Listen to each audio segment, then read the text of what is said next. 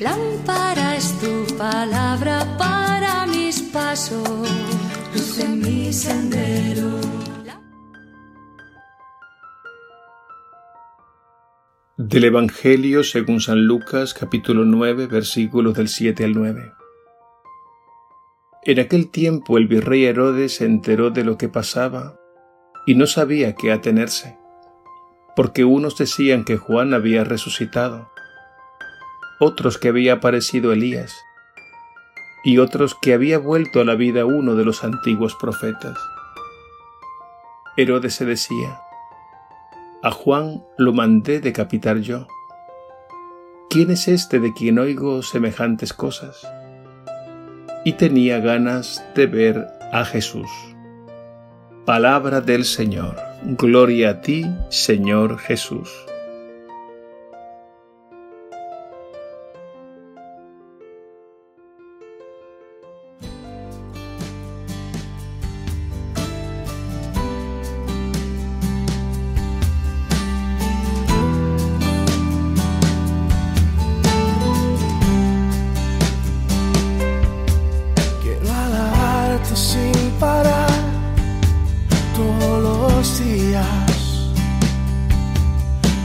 Presencia sea el anhelo de mi vida.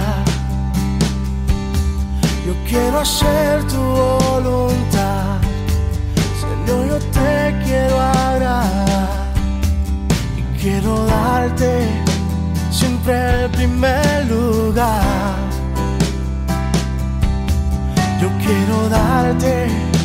Siempre el primer lugar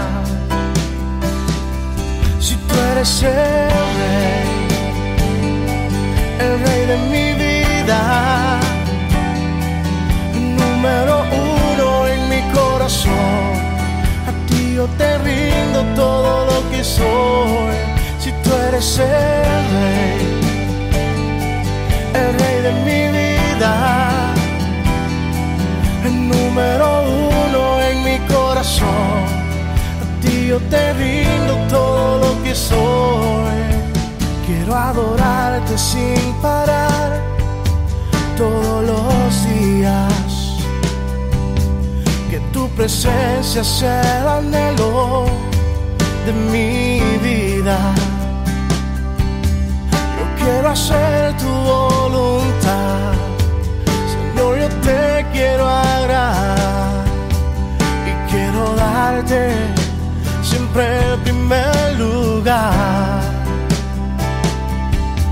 Yo quiero darte siempre el primer lugar. Si tú eres el rey, el rey de mi vida, número uno en mi corazón, a ti yo te rindo todo lo que soy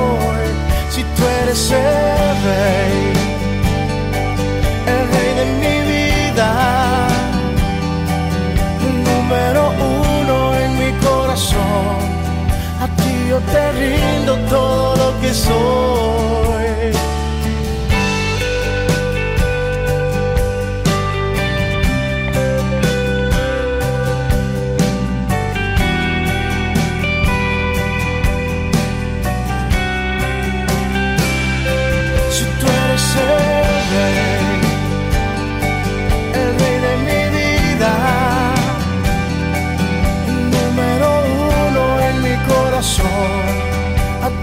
Te rindo todo lo que soy. Si tú eres el rey, el rey de mi vida, el número uno en mi corazón. A ti yo te rindo todo lo que soy.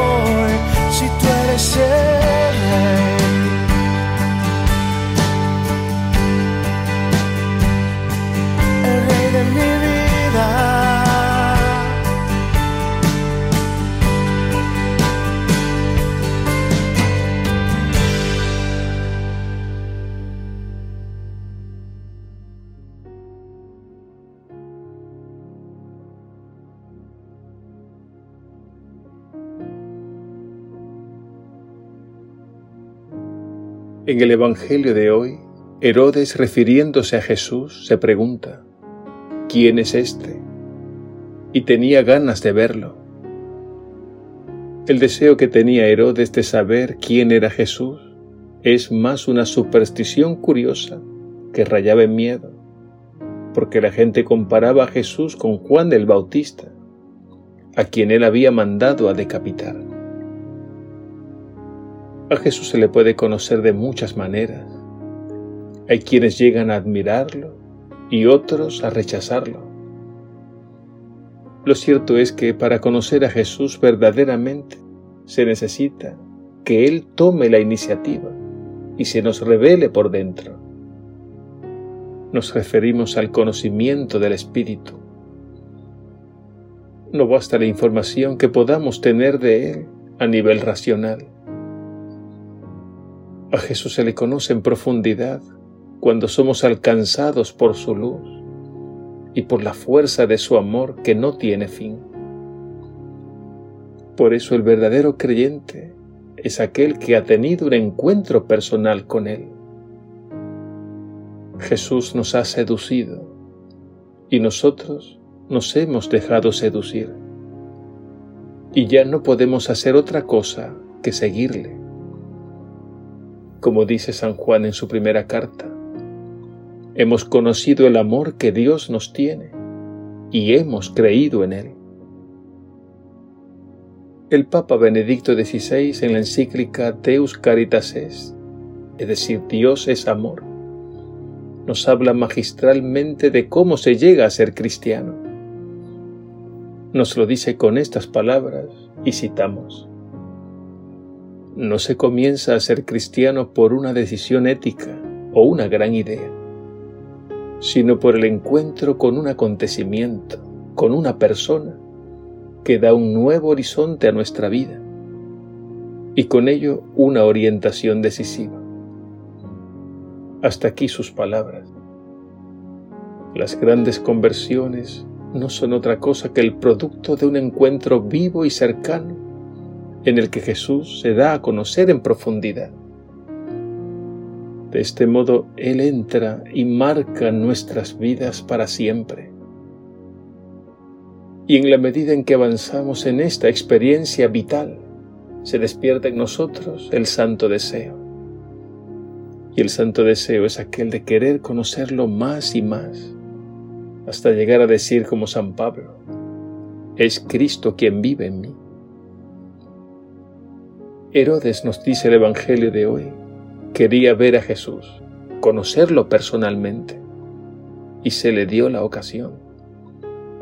Durante la pasión, Pilato lo envió a su palacio, y ya sabemos lo que pasó. Herodes se burló de él porque tenía una opinión prejuiciada sobre él y no estaba dispuesto a cambiar. No olvidemos que de Jesús nunca se dirá todo. Opiniones habrá muchas, a favor y en contra. Lo importante es llegar a responder personalmente a lo siguiente. ¿A qué nivel ha llegado Jesús a tu vida? ¿Sientes que te ilumina y te indica una manera nueva de vivir?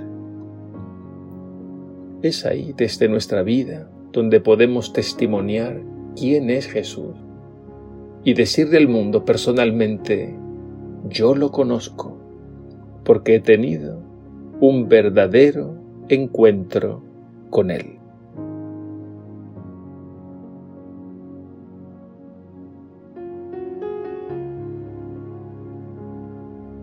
Señor Jesús, revélate.